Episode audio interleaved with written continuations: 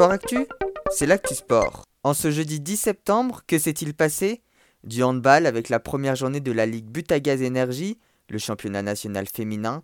Les favoris, Brest et Metz, ont dominé leur rencontre.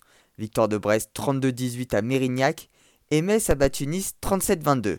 Autre fait de la première journée, le match entre Bourg de Péage et Paris 92 a été retardé de 30 minutes suite au test PCR. L'ensemble des joueuses l'ont passé, mais suite à la panne d'une machine d'analyse, les résultats de certaines joueuses ne sont pas arrivés à temps, contraignant l'équipe parisienne à disputer le match avec un effectif réduit. Après une rencontre relativement serrée, c'est finalement Bourg de Péage qui l'a remporté, 22-21.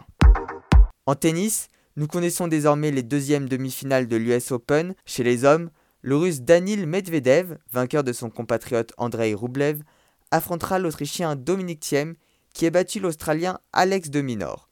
Chez les dames, l'Américaine Serena Williams affrontera la Biélorusse Victoria Azarenka, respectivement victorieuse de la Bulgare Tsvetana Pironkova et de la Belge Elise Mertens.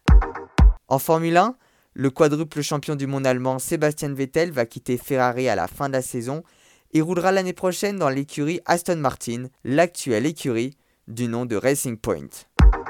Enfin du cyclisme avec la douzième étape du Tour de France longue de 218 km reliant Chauvigny à Saran. Et c'est le Suisse Marc Hirschi de la scène web qui l'a emporté en solitaire après s'être détaché à 28 km de l'arrivée. Au niveau des maillots distinctifs, l'étape n'a pas provoqué de changement. Voilà pour les actualités du jour. À demain dans Sport Actu.